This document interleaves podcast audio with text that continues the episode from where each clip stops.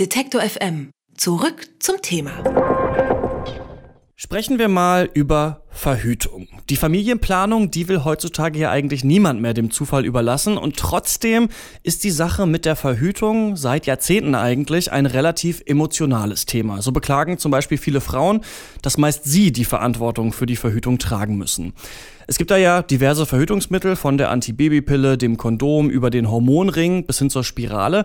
Der große Haken vieler Methoden sind aber die Hormone, die dafür eingenommen werden müssen und die den Körper verändern. Eine Forschergruppe in den USA will jetzt aber zwei pflanzliche Stoffe gefunden haben, die Spermien so stark verlangsamen, dass sie nicht mehr in die Eizelle gelangen können. Das Versprechen hier, die Spermien schaffen es einfach nicht mehr bis zum Ziel.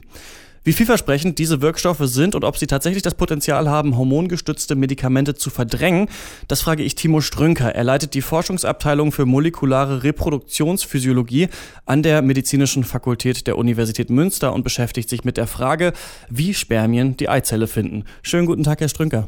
Ja, schönen guten Tag. Die beiden neuen Stoffe heißen Lupeol und Pristimin. Sind die der neue heilige Gral der Fernverhütung? Es kursiert ja so ein bisschen durch die Medien. Ich muss gestehen, ich bin mir da nicht so sicher. Es ist eher so, dass Stoffe zunächst mal mit Sicherheit ziemlich gute Werkzeuge sein werden für zukünftige wissenschaftliche Fragestellungen, die sich mit der Frage beschäftigen, wie Spermien eigentlich zur Eizelle gelangen. Genau, und Sie beschäftigen sich ja damit. Was sollen jetzt diese Stoffe äh, da neu machen? Ja, wir beschäftigen uns damit seit ähm, vielen Jahren.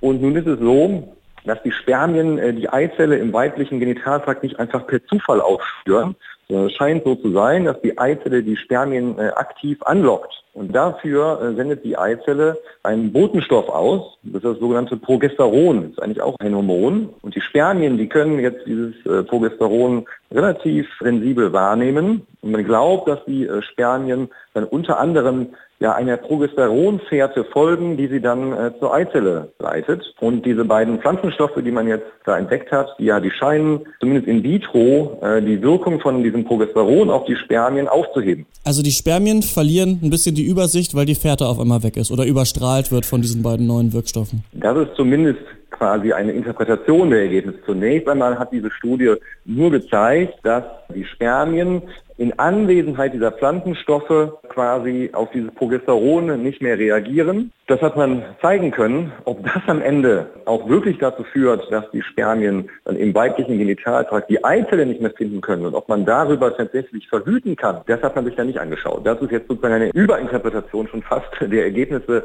die da vorgestellt worden sind. Aber wenn es jetzt äh, das übertünchen sollte, dann würde man ja denken, die Frau müsse diese Stoffe einnehmen. Aber das Versprechen ist ja jetzt, dass die Stoffe universell sind, also von Mann und Frau eingenommen werden können. Wie kann das denn funktionieren? Ja, sehen Sie, das ist auch wieder so das Problem. Das steht in dieser Studie so auch nicht drin, sondern das hat man da hineininterpretiert. Und tatsächlich ist es so, wie Sie beschreiben, eigentlich ist es wiederum, wenn man jetzt annimmt, dass quasi dieses, äh, dieses Konzept und diese Stoffe oder Stoffe, die diesen Pflanzenstoffen ähnlich sind, wirklich einmal als Verhütungsmittel eingesetzt werden könnten, dann müsste es tatsächlich so sein, dass die Frau diese Substanzen einnimmt und nicht der Mann. Gibt es denn bei diesen beiden neuen Stoffen schon Nebenwirkungen, die bekannt sind? Also das ist mir jetzt äh, nicht bekannt, aber es sind halt solche sekundären Pflanzenstoffe, die auch ja, für andere Anwendungen äh, untersucht werden. Mir ist jetzt äh, nicht bekannt, dass diese Stoffe Nebenwirkungen haben, aber da ist es wie mit, ja, mit jedem Medikament im Körper. Bei bestimmten Konzentrationen werden auch diese Stoffe dann Nebenwirkungen auslösen, aber was genau das ist, das kann ich Ihnen jetzt auch nicht sagen. Was man sagen kann, ist ja, dass Hormonpräparate wie die Pille zum Beispiel heute einen ziemlich großen Markt bedienen.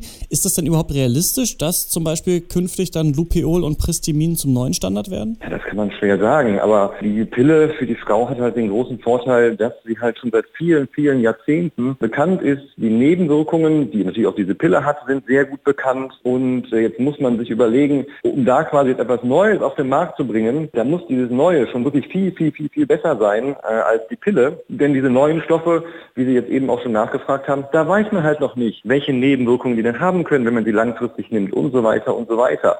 Deshalb bin ich mir nicht so sicher, ob äh, die Pille für die Frau dann so schnell abgelöst wird. Wie lange würde denn so ein Prozess dauern? Also sagen wir mal, alles geht glatt. Wie lange dauert das dann, bis man sowas dann in Deutschland auch nutzen kann? Ja gut, in der, in der, in der Regel kann man sagen, dass so eine Entwicklung eines neuen Medikaments so etwa zehn Jahre dauert. Da muss ich auch erstmal ja, äh, Pharmafirmen finden. Das ist auch so eine Daumenregel. Das dauert etwa zehn Jahre. Man muss etwa eine Milliarde Euro da investieren. Da muss man jetzt auch erstmal wirklich Pharmafirmen finden, ja, die diese Reise da mitmachen. Und wie gesagt, im Moment ist es eine ja, sehr interessante interessante Beobachtung, die man unter Laborbedingungen gemacht hat. Ob das am Ende wirklich dazu führt, dass die Spermien die Eizelle nicht mehr befruchten können, das ist noch gar nicht untersucht. Das sind jetzt so die nächsten Schritte, die man da jetzt erstmal machen müsste. Das wird auch sicherlich erst noch einige Zeit dauern, bis man da äh, Erkenntnisse hat. Man kann am Ende ausschließen, dass diese beiden, dass es genau diese beiden Stoffe sind, die da eingesetzt werden, sondern mhm. vielmehr können diese beiden ja, Pflanzenstoffe jetzt als Vorlage dienen, um neue Wirkstoffe, die ähnlich wirken, herzustellen. Also man kann ausschließen, dass am Ende diese Pflanzenstoffe selber sind, mhm. ähm, die möglicherweise als Verhütungsmittel äh, dann äh, werden können. Neue pflanzliche Stoffe sollen mal wieder die Verhütung revolutionieren. Wie realistisch diese Hoffnungen sind und wie das genau überhaupt funktionieren kann, hat uns äh, Timo Strünker erklärt. Er leitet die Abteilung für molekulare Reproduktionsphysiologie